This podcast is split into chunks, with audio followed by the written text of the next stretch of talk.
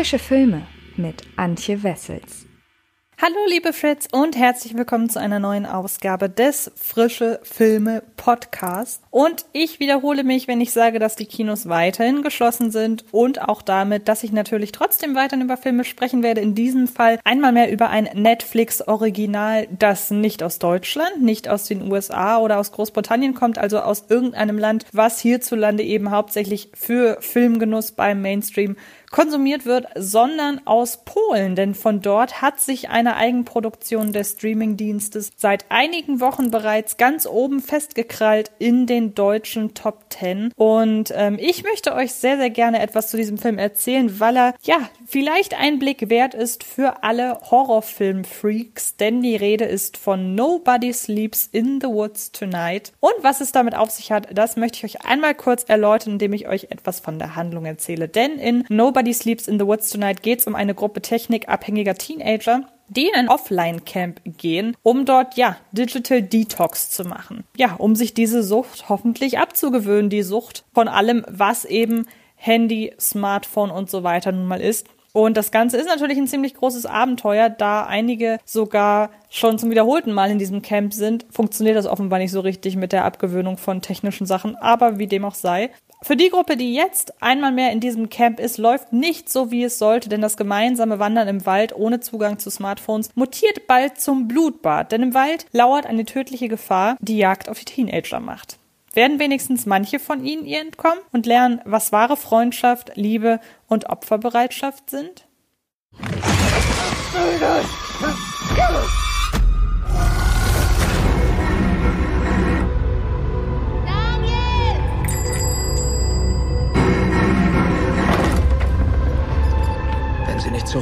Tun wir dann? Warum sollten sie nicht zurückkommen? Da kommt jemand. Es ist genauso wie in den Horrorfilmen, falls jemand von euch überhaupt schon mal einen Horrorfilm gesehen hat. Wenn die Leute sich aufteilen, sterben sie.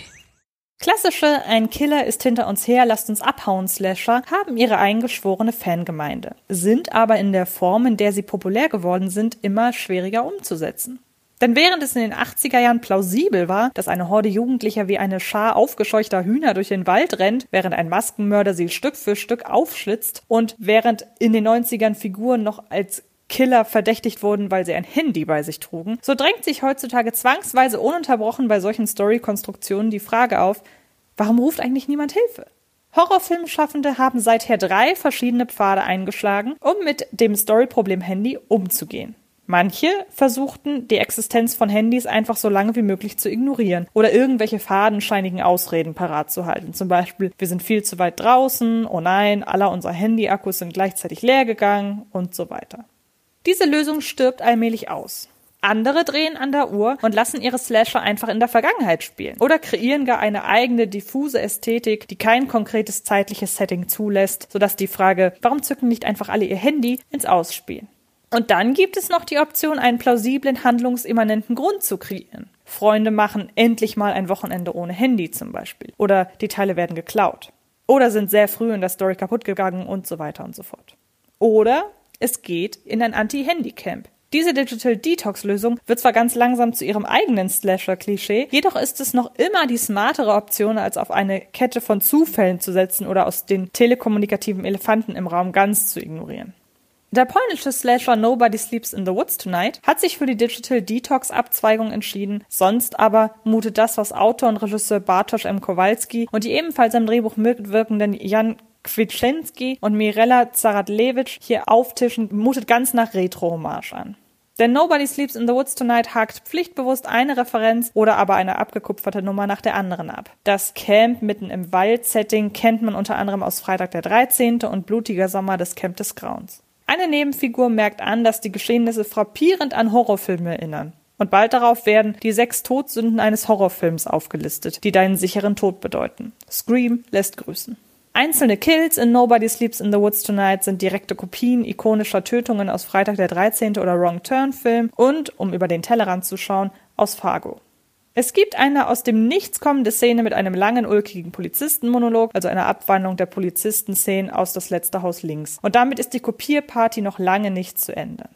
Es wird im Auge des Betrachtenden liegen, was davon zu halten ist. Kowalski vermischt seine Vorbilder nicht so virtuos mit eigenen Ideen, wie es Referenzenmeister wie Quentin Tarantino, Edgar Wright, Wes Anderson oder Paul Thomas Anderson tun. Und genauso wenig ist Nobody Sleeps in the Woods Tonight ein augenzwinkernder, selbstironischer Horrorpartyfilm wie etwa der herrlich suffisante You Might Be the Killer. Das werden die einen faul nennen, die anderen freuen sich, mal wieder einen Slasher-Rücksturz zu erleben, der weder auf einem hohen Ross reitet, noch rumblödelt. Und immerhin ist seine Killer-Backstory durchaus außergewöhnlich. Dessen ungeachtet, was Nobody Sleeps in the Woods Tonight vor allem macht, ist Lust auf seine Vorbilder zu wecken. Wenn man sie denn kennt. Wenn man sie nicht kennt, bleibt dagegen ein geradliniger Teenie-Slasher, der wenig herausstechende Merkmale hat und somit alles in allem nicht lange in Erinnerung bleibt.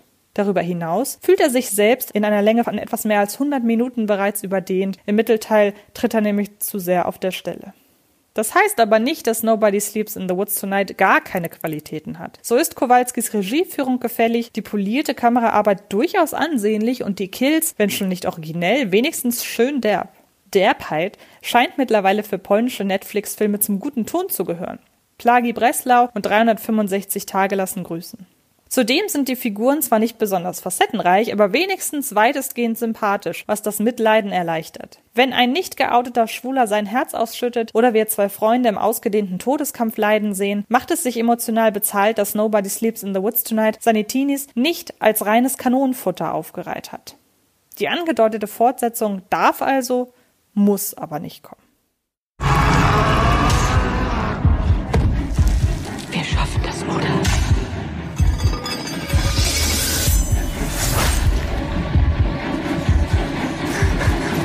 Ihr werdet neue Dinge lernen. Und euch neu entdecken. Ganz und gar angenehm, ja sogar fantastisch. Es ist vorbei. Was sollen wir denn jetzt machen?